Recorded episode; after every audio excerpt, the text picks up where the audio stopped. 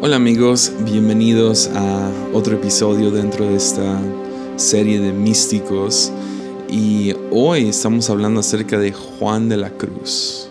Ahora Juan de la Cruz es más famoso por su poesía, de hecho mucha gente lo, lo, considera el mejor poeta de España hasta la fecha.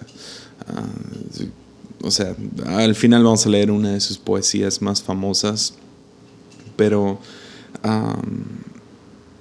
viene para enseñarnos algunas cosas muy importantes.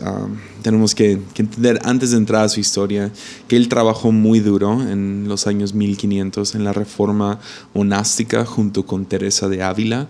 Él fue no contemporáneo, estuvo bajo ella, pero definitivamente trabajaban juntos, aunque ella era mucho mayor que él es alguien famoso porque sufrió muchísimo ah, de, manera sí, devastadora y como les digo, fue conocido por su poesía. Juan de la Cruz, ah, monje español, nacido en 1542, ah, aunque su papá era una persona rica en su niñez, dejó toda su riqueza para poder casarse con una trabajadora de seda, que sería la mamá de Juan. Pero cuando Juan nació, su padre murió al, año o algo así, a los meses de haber nacido. Y esto llevó a la familia a una espantosa pobreza. De hecho, está documentado que su hermano mayor habría muerto a causa de hambre. Ah, no tenían no tenían cómo mantenerse. Ah, él fue conocido por, por haber crecido desnutrido. Ah, nunca ni llegó al metro y medio de estatura. Entonces siempre fue un hombre muy pequeño, ah, desnutrido, flaco, pequeño. Y, pero brillante, muy inteligente y su mamá pudo meterlo a la escuela ah, para niños pobres y él se, formó ahí y ah, fue de los mejores estudiantes que tenían y esto lo llevó a, a los 17 años a entrar a un colegio jesuita ah, donde estudió filosofía. estudió filosofía por varios años y a los 25 años de edad fue ordenado y después de esto, años después, terminó uniéndose al movimiento de Teresa. Ah, Juan, su personalidad es conocida por ser gentil, pero muy intenso. De hecho, controversia lo seguiría toda su vida, ah, aunque tenía una compasión muy especial para los pobres, obviamente por su familia y cómo creció, ah, pero también por los enfermos. Su enfoque principal era para aquellos que sufrían de depresión y ah, poder traer algún tipo de alivio a su dolor interno. Ah, anhelaba ser un ermitaño más que cualquier cosa porque tenía un amor por la naturaleza muy similar a uno de sus héroes, Francis de Assisi. Y ah, pero Teresa lo trajo al convento, ah, dándole mucha influencia y, sobre esta nueva reforma de, sí, la reforma monástica. Entonces él entra a este convento junto con Teresa y le da influencia y cierta fama entre sus contemporáneos. Pero al ponerle luz encima, también esto no se trajo a la luz mucha controversia de lo que él creía. su temperamento era complicado, por así decirlo, gentil e intenso. Y uh, sí, gozo era algo, era una emoción muy difícil para él, difícil de obtener. Y entonces era controversial y por lo tanto fue humillado y difamado toda su vida por lo que él creía y enseñaba a gente de su misma organización lo terminaron traicionando. Fue secuestrado en varias ocasiones, encarcelado en varias ocasiones y torturado. Ah, de hecho, uno de los autores ah, que estuve leyendo, Andrew Louth, dice que si no hubiera estado acostumbrado a ayunos intensos y a, no haber comido cuando era infante, ah, hubiera muerto de hambre dentro de estas celdas. Ah, en un punto fue encarcelado por nueve meses, que fue el, el periodo más largo y el más difícil para él. terminó escribiendo dos de sus poesías más famosas. Escapó sacando una sábana por la ventana. Sí, no nomás hacen eso en las películas. Y se escapó con la única posesión que eran sus libretas o sus libros donde él guardaba su trabajo.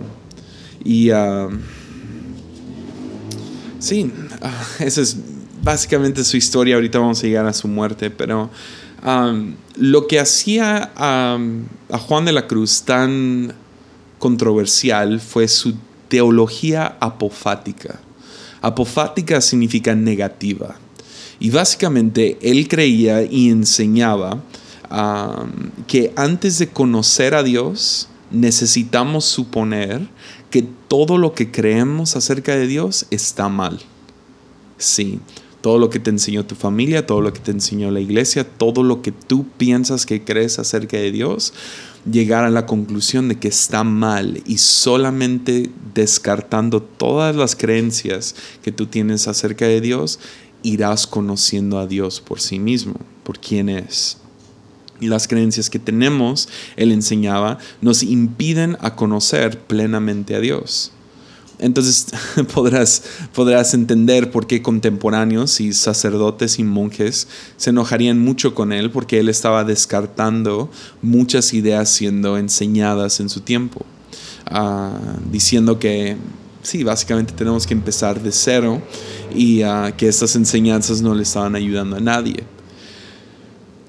Esto ah, él enseñaba que solo podía suceder por medio de su famosa, uh, sí, su, lo que él aportó a teología, que es la noche oscura del alma. Es un poema, pero también es un sistema teológico dentro del el cristianismo, la noche oscura del alma. Y esa noche oscura del alma es donde descubrimos que todo lo que creíamos o algunas cosas que creíamos acerca de Dios eran erróneos o eran limitados o estaban distorsionados.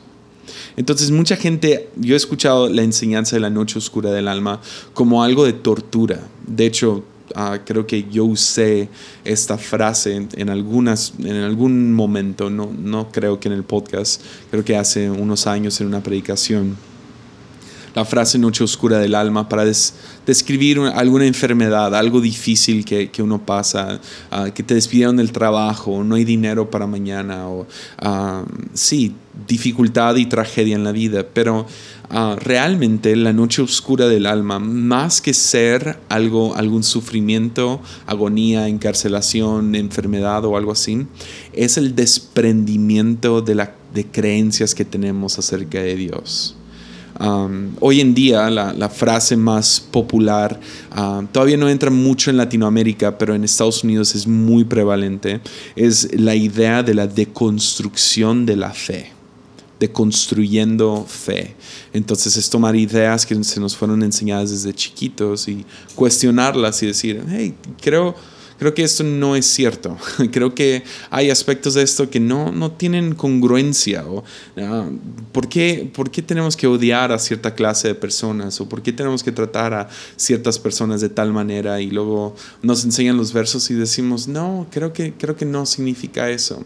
Eso no es de posmodernismo, no es nada, es la noche oscura del alma, es gente redescubriendo fe, es deconstruyendo la fe que tienen para poder construir una fe nueva y como, como en cualquier instante, si te topas con alguien pasando por la deconstrucción de su fe, puede ser muy controversial porque están desmantelando un sistema de creencias uh, que una organización de gente, sea una iglesia o una denominación o aún la iglesia en sí cree y están desmantelándolo, deconstruyéndolo para reconstruirlo de acuerdo a lo que ellos han experimentado. Y esto puede verse como algo muy peligroso, pero Juan de la Cruz argumentaría que esa es la única manera de conocer a Dios, es pasando por la noche oscura del alma.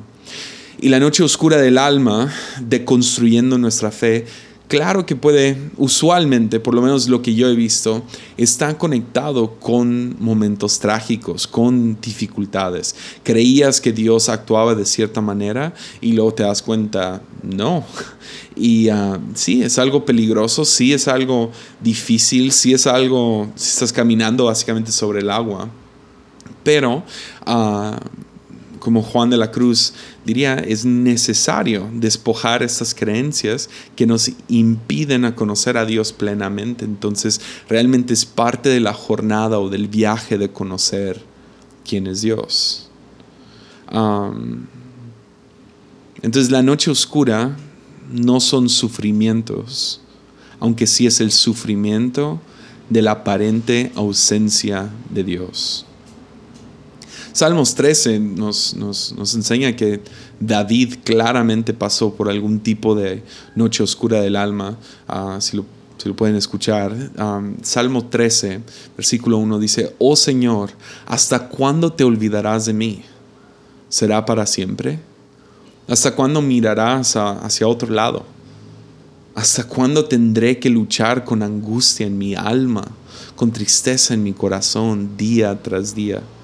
¿Hasta cuándo mi enemigo seguirá dominándome? Vuélvete hacia mí y contéstame, oh Señor mi Dios, devuélveme el brillo a mis ojos o moriré. No permitas que mis enemigos se regoden diciendo lo hemos derrotado. No dejes que se regoden en mi caída. Pero yo confío en tu amor inagotable. Me alegraré porque me has rescatado. Cantaré al Señor porque Él es bueno conmigo.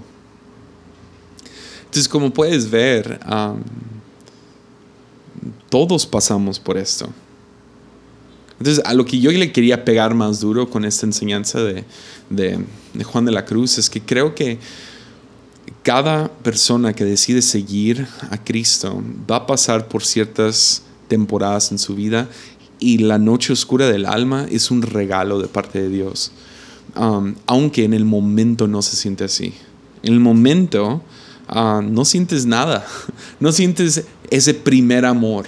Y luego llega un predicador y cita Apocalipsis y te has olvidado del primer amor y dices, ah, soy tan malo y a lo mejor eso no es para mí, a lo mejor es porque estoy pecando y a lo mejor es por esto y por lo otro.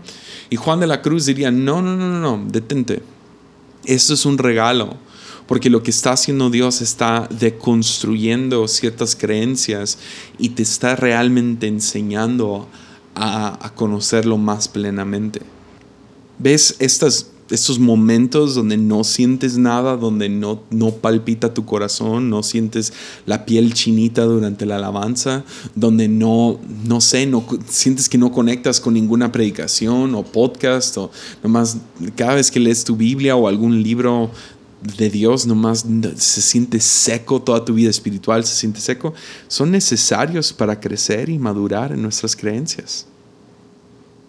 Entonces no te sientas mal. De hecho, yo vengo de, de un trasfondo pentecostal y yo estoy de acuerdo con Eugene Peterson, el traductor de, de The Message Bible, que dice que el mejor lugar para comenzar tu jornada es en la tradición pentecostal, porque mucho agarra tu corazón. Y, ah, pero también reconozco que uno de los peligros dentro del círculo pentecostal es que podemos terminar idolatrando sentimientos y pensando que Dios nos abandonó porque ya no sentimos ciertas cosas.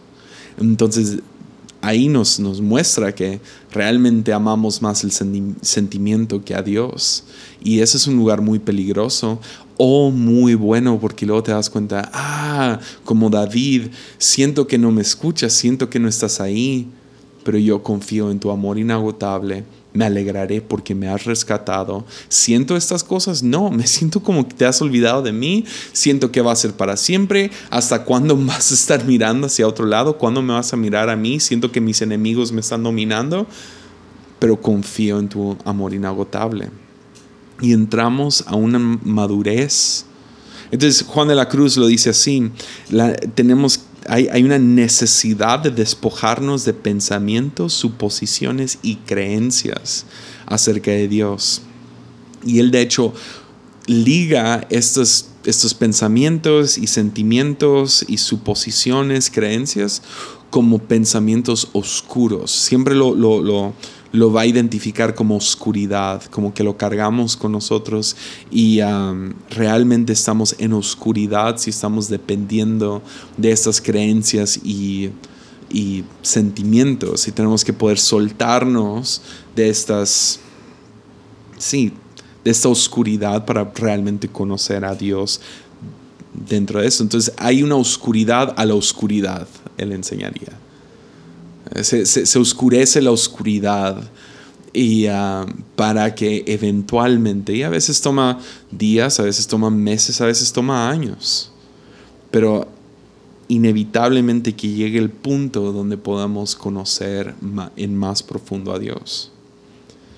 Yo me acuerdo, yo, yo no he tenido personalmente algo, un cambio que, que llamemos drástico, porque he conocido gente que ha tenido cambios drásticos en su fe. Pero volteando atrás, viendo el cambio más drástico, ah, tiene que haber sido en el 2015 para mí, 2015, 2016, que siendo pastor, ah, siendo pastor de jóvenes, se podría decir que alcancé el, éxito, ¿no? Y lo digo entre comillas. Ah, éxito cuando se trata de, ser un grupo de jóvenes popular, influyente, yo siendo invitado a ciertas conferencias, gente diciendo, wow, eres un buen predicador y lo que sea. Y ah, me acuerdo ah, líderes literal invitándome a venir a sus a sus juntas para yo poder enseñarles a ser mejores líderes o lo que sea. Y me acuerdo que llevaba, ahora volteando atrás puedo ver que llevaba como el año obsesionado con la iglesia, pero completamente seco hacia, acerca de Dios y hacia Dios. en vez de aceptar que estaba, ahora reconozco, aburrido en mi relación con Dios, me obsesioné con la logística de la organización de la iglesia. Lo cual me llevó a obsesionarme acerca de, sí, de los números de la iglesia, de, las, de los de, estrategias, de, puntos de cultura y diferentes. Y ahora yo no estoy diciendo que nada de eso es malo. Necesitamos buenos líderes, necesitamos buen liderazgo y necesitamos buenas, buena analítica y tenemos que siempre estar evaluando nuestras organizaciones para ver cómo podemos hacerlo mejorar. Sin embargo, para mí ah, se volvió una distracción, se volvió algo en que enfocar mi, mi pasión porque lo que tenía para Dios, oraba y no sentía nada. Lo, lo, buscaba y no lo encontraba. Leía libros y pues prefería mejor leer un libro de liderazgo o un libro de estrategia que leer acerca de, de mi relación con Dios. Quería todo muy práctico, nomás dime uno, dos, tres y lo hago. Pero en realidad me sentía en mis espiritualidad me sentía seco. Y me acuerdo uh, un día, y aunque no me lo crean, estaba en el gym, en el gimnasio, y acababa de escuchar una de las mejores predicaciones acerca de gracia y, y de Jesús. Y estaba, o sea, fue, ahora volteo atrás, escucho esta predicación, increíble mensaje. Y me acuerdo al final del mensaje, lo terminé, y hay algo que te sucede cuando vas al gimnasio, que sí voy al gimnasio, todos esos haters, perdón que no estoy flaco como ustedes, pero um, cuando, cuando, cuando vas al gimnasio, te llenas de todas esas endorfinas y te sientes bien y te sientes emocional y te sientes vivo y tu corazón está palpitando. Y aparte si le agregas un mensaje um, emotivo y todo, pues ah, te conmueve. Y me acuerdo terminando el mensaje y caminando a, mi casa y sin, literal sabía y ahora soy Enneagrama 4, entonces emociones son mi fuerte. Y supe en ese momento, yo debería de estar sintiendo algo y no siento nada nada por Dios, nada por la iglesia, nada por mis hermanos, nada, no siento nada. Yo lo único que quiero es, llegar a la casa y ver algo en la tele y no pensar en, nada ni nadie. Y fue un... Me da miedo llamarlo una noche oscura del alma. Llamémoslo una, una siesta oscura del alma, no sé, una, una, nube pasó y fue un momento de duda y de, de, confusión. Y me acuerdo literal caminando y sintiendo como que alguien venía caminando atrás de mí. Y ah, no había nadie caminando atrás de mí, pero lo sentía, lo, ah, lo presenciaba. Y de alguna manera u otra sabía que era Dios. Que Dios ahí estaba, pero yo no lo podía sí lo sentía, pero supe que no estábamos estábamos juntos. Y reconocí ese día que había perdido a Jesús. Era pastor, era cristiano profesional, haciendo todo lo que me tocaba hacer. Ah, estaba en, en el mero momento más exitoso de mi carrera ministerial, y lo digo entre comillas otra vez. Y me sentía, sentía que había perdido a Jesús. Y me senté sobre un banco. Ah, en el camino a casa hay un parque entre el gym y, la... me senté en el parque por un momento y me acuerdo orando algo muy similar a Salmos 13. Como, ¿dónde estás? ¿Dónde estás? Yo no quiero seguir esto sin ti. Yo no quiero vivir mi vida y te quiero conocer. Y algo sucedió, hubo varias otras cosas que después les puedo contar, pero algo sucedió ese día donde empecé a descubrir a Dios y tomó meses. Literal tomó un año para que yo sintiera como que había descubierto lo que yo sentí que había perdido. Ah, podrías decir, perdí a Jesús por un año aunque sí lo estaba buscando con todas mis fuerzas durante ese año. Y después les, cuento cómo, cómo, lo encontré otra vez. Pero, ¿cómo lo puedo decir? Simplemente me había aburrido de libros cristianos, me había aburrido de, teología, me había aburrido de, de, conocer a Dios. Ya lo conozco, ya, ya, ya, ya conozco toda la Ay, no sé ni cómo explicarlo. Y había conocido toda la propiciación y los 16 elementos de, del... sí, no, ni, ni, quiero entrar a eso porque luego gente se va a agüitar. Pero conocía toda la matemática, digamos, de la cruz y conocía los elementos y sabía cómo defenderme en algún argumento contra un teólogo y todo lo, todo lo apologético y había escuchado tantos videos de Rabbi Zacarías y eh, pero me había aburrido. Y descubrí el, el asombro, redescubrí el asombro un año después. Eh, no sé, me acuerdo de, um, de las historias de, las dos Marías, ¿no? María pierde a Jesús en, en, uh, en Jerusalén uh, cuando era un adolescente. Lo pierde por tres días y luego lo encuentra otra vez y dice, no, hay algo diferente acerca de Jesús. Aunque sabemos que Dios no, no cambia, es inmutable. Entonces hay algo que sucede en nosotros donde nosotros como que cambiamos de lentes y podemos ver mejor a Jesús. O la, o la otra María, María Magdalena, que pierde a Jesús en la cruz, lo entierran y dura tres días sin Jesús y lo descubre al tercer día y ahora lo ve como un jardinero. Y es, es el mismo Jesús. Más que ella no lo podía distinguir al principio, pero cuando lo distingue, queda maravillada de nuevo, queda en asombro de nuevo. Y eso es lo que está tratando de decir Juan de la Cruz. Hay, hay temporadas y a veces están ligados a sufrimiento.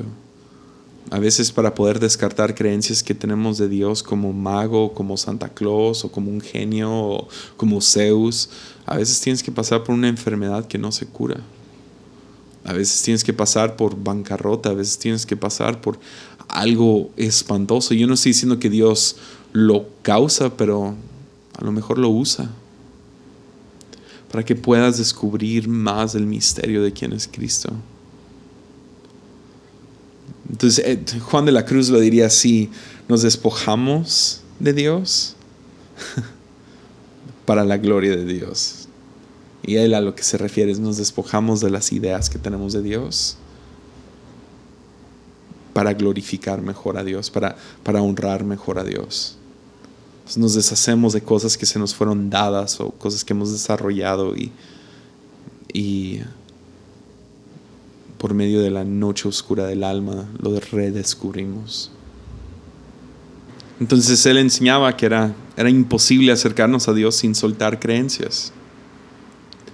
Atacaba fuertemente a aquellos que se gloriaban, no sé si esa es palabra, uh, se, se, sí, se, se enorgullecían de lo espiritual que eran o de sus creencias o de su ortodoxia o lo que sea, y uh, los atacaba fuertemente y eso lo hacía muy controversial y eso fue lo que llevó lo llevó a ser preso y torturado y vivir mucha humillación. Gente mentía acerca de él, gente pasaba chisme, cosas muy feas fueron dichas de él. y sí, les advierto, si quieres leer algo que escribió Juan de la Cruz, es, es difícil de leer. A mí me ha costado mucho, tengo uno de sus libros y ah, es, es, difícil de leer. No lo he terminado, es denso, uh, es, es, confuso, es un poco repetitivo. Uh, sin embargo, es visual. Y ahorita vamos a regresar a eso.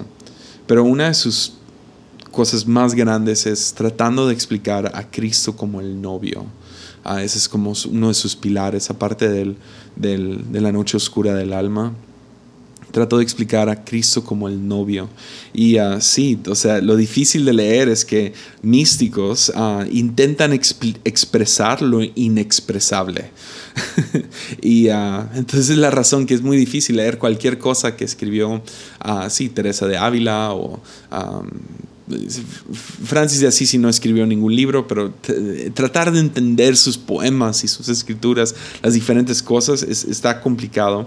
Pero intentan usar palabras o imágenes para compartir la revelación que han tenido ah, y siempre, siempre es un fracaso, siempre, nunca hallamos las palabras para poder describir plenamente lo que nos sucedió a nosotros, pero lo intentamos, ¿no?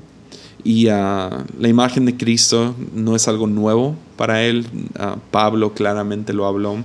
Agustín, San Francis Ah, y también en el libro de Cantar de Cantares, creo que es lo más viejo, que describe a Cristo como, como el novio. pero su gran tema era amor y oscuridad. Amor era todo lo positivo en la jornada espiritual, todo lo positivo que, que descubrimos acerca de Dios, que es básicamente todo lo que descubrimos de Dios, es amor y amor y más amor y más amor. Y todo lo oscuro era todo lo que nos roba de, este, de amor o nos impide a conocer a Dios. Y sí, Juan de la Cruz murió a sus 49 años de edad. Le dio gangrena y fiebres y ah, se despidió, se arrepintió, le pidió perdón a varias personas por su mal carácter y ah, murió a las 12 de la noche. Él, quería morir a las 12 de la noche, había expresado eso, ah, que él quería morir en ese momento, que nomás le agrega un, un elemento poético a alguien que escribió uno de los mejores poemas que han existido, La Noche Oscura del Alma, ¿no? Y más quería decir algo acerca de poesía antes de terminar. Poesía Ah, estuve leyendo a Thomas Merton y Thomas Merton, místico más moderno, dice esto acerca de la poesía y me encantó y se los quería compartir. Dice que aunque la poesía usa palabras, es un arte visual, o sea, dando a entender, no es un arte ah, de literatura, es un arte visual. Poesía usa palabras para crear imágenes. Me encanta eso. Poesía demanda una respuesta emocional, no solo intelectual. Y es, esto, no sé, le agrega algo especial a estos místicos que estamos hablando, ah, que eran poetas. Ah, muy similar a los profetas del Antiguo Testamento. Sus escrituras no nomás eran advertencias así dichas y así directas, porque es la mejor manera de comunicar, no es así directo, es es por medio de visuales, es, crear una imaginación de quién, quién, es Dios y qué estamos tratando de describir. y um, poesía hace esto. Poesía brinca nuestro intelecto y, es, es, algo que, toca nuestro afecto. Nos, nos, toca en lugares que no podemos describir con palabras, pero sí se nos crea una imagen algo visual en nuestras cabezas, especialmente buena poesía. Um, te toca el corazón es, y es lo que queremos. Al final de cuentas queremos que teología no sea algo nomás intelectual, que me sé las palabras grandes o, o mm, sé, no sé, el 1, 2, 3 de, quién es Dios y puedo explicar y debatir. Y, no, no es el chiste. Uh, me gusta ver teología más como este es poético, tiene que ser poético. La manera de describir a Dios tiene que ser poético, porque tiene que brincar nuestro intelecto y tiene que tocarnos el corazón. Entonces poesía es un medio, es un medio ah, para que teología toque nuestro corazón. Hafiz lo dijo así, poesía es la luz en un vaso servido a aquellos sedientes, sedientos de la verdad. Aquellos que mueren de sed por verdad, poesía es la mejor manera de entregarlo. Entonces les leo Noche Oscura del Alma de Juan de la Cruz. En una noche oscura, con ansias, en amores inflamada, Oh dichosa aventura. Salí sin ser notada, estando ya en mi casa sosegada. A oscuras y segura, por la secreta escala disfrazada, oh dichosa aventura, a oscuras y encelada, estando ya en mi casa sosegada. En la noche dichosa, en secreto, que nadie me veía, ni yo miraba cosa, sino otra luz y guía, sino lo que en el corazón ardía. Aquesta me, me guiaba, más cierto que la luz del mediodía, donde me esperaba quien yo bien sabía, en parte donde nadie parecía. Oh noche amable más que la alborada, oh noche que juntaste amado con amada, amada en el amado transformada, en mi pecho florido, que entero para él solo se guardaba. Ahí quedó dormido y yo la regalaba y el ventalle de cedros aire daba. El aire de la almena, cuando yo sus cabellos esparcía, con su mano serena en mi cuello hería, y todos mis sentidos suspendía. Quedéme y olvídeme, el rostro recline sobre el amado. Cesó todo y déjeme dejando mi cuidado entre las azucenas olvidado. Es un poema de San Juan de la Cruz. Ánimo.